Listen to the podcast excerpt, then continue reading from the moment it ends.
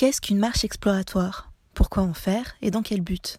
C'est ce que nous verrons dans ce premier épisode des podcasts dédiés aux marches exploratoires.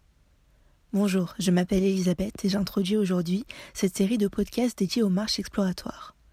Nous commencerons par parler de l'origine et de la définition de ces marches exploratoires. Puis, nous nous demanderons si elles sont transposables dans toutes les villes, tous les quartiers, et pourquoi est-ce même parfois une nécessité que d'en faire. Enfin, nous analyserons les items clés à rechercher lors de ces marches exploratoires et comment les interpréter. Les marches exploratoires ont été initiées au Canada dans les années 90.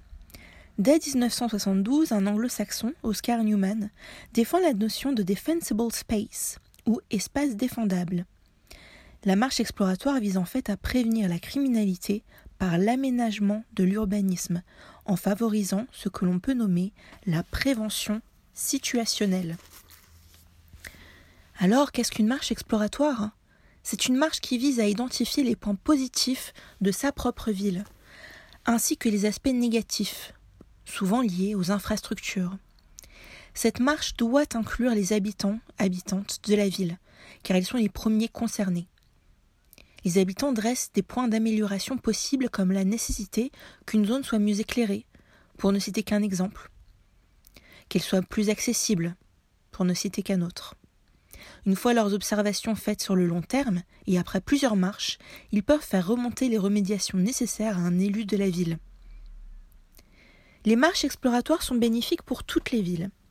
En plus de dresser un bilan des lieux insécurisés pour les passants, les habitants, les commerçants et autres, les habitants qui effectuent ces marches sont les principaux acteurs des futures améliorations à proposer pour leur ville. Les items à rechercher sont le plus souvent liés à la sécurité ou l'insécurité.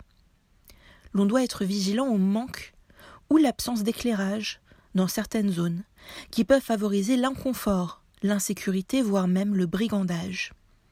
L'on doit noter la fréquentation des lieux, à différents horaires, sans oublier de se demander si une personne seule qui attendrait quelqu'un se sentirait en sécurité, à l'aise dans cet endroit. Voir également s'il peut être facile de quitter la zone, si les transports sont réguliers, s'il y a une présence de vélo. Ce ne sont là que des exemples, mais en chaque marche exploratoire réside en fait un outil tangible pour faire avancer les choses et améliorer sa ville, par les habitants et pour les habitants.